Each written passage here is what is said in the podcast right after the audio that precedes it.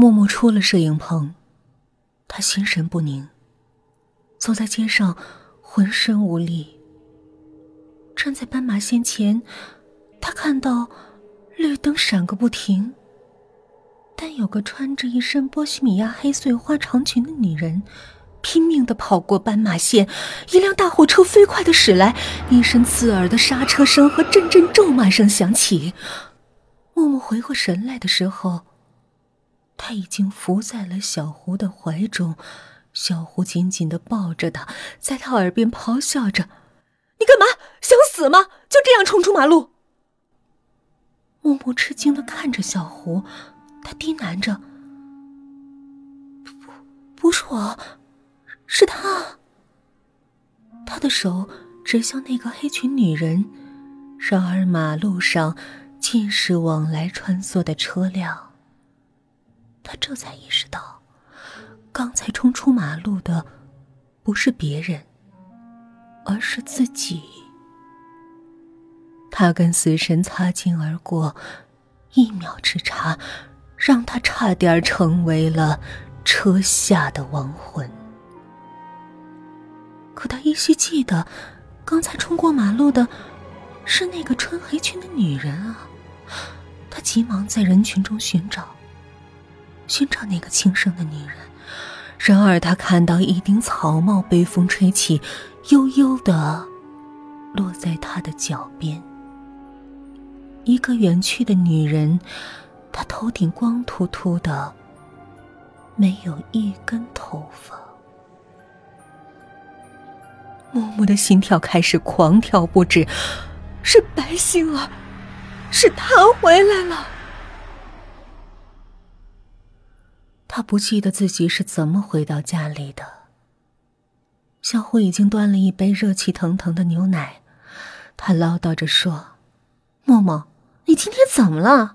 导演来电话说你不在状态，拍的洗发水广告要重拍，你都不知道自己闯了多少个红灯。”要不是我，你就完了。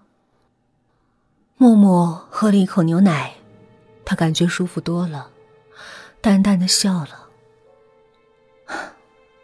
我，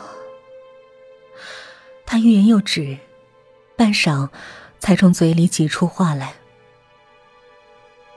我见到白心儿了。自从收到那顶血淋淋的头发后。”他就仿佛活在了一个惊悚的环境里。小胡忽然安静起来，他用一种奇怪的眼神望着他。不可能，你肯定看错了。我帮你查过了，白先生死了。你们举家迁一年就发现了他的尸体。死了？默默不敢置信的张开了嘴。虽然这个结果他一早就知道。但心里这一刻还是紧紧的收缩着。小胡从公文包里翻出一张发了黄的报纸，我就知道你不信，这个我都帮你留着。头发的事我都查清了，那是一顶假发，只是泡过动物的血，所以才让人觉得血淋淋的，是同行的恶作剧。他的话安抚了默默恐惧的心，颤抖的肩膀开始平稳下来，握着牛奶一饮而尽。心情轻松了许多，接过报纸，看了一眼。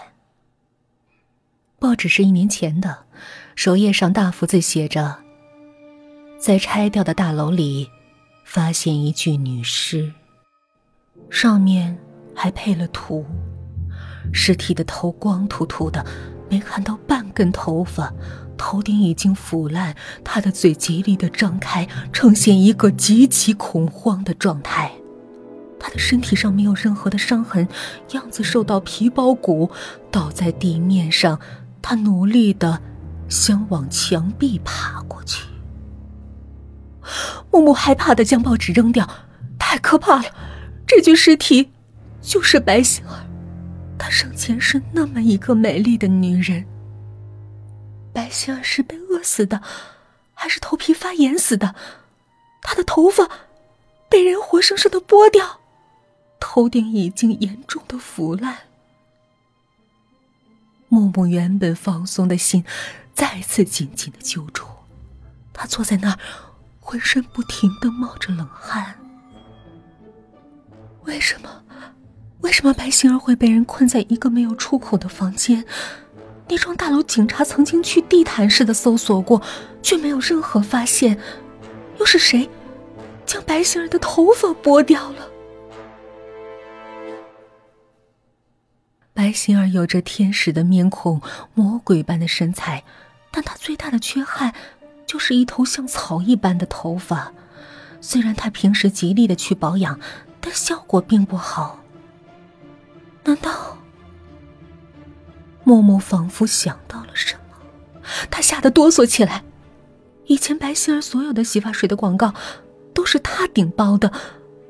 难不成那天的星探不是冲着白星儿来的，而是冲着那头如绸缎般的头发来的？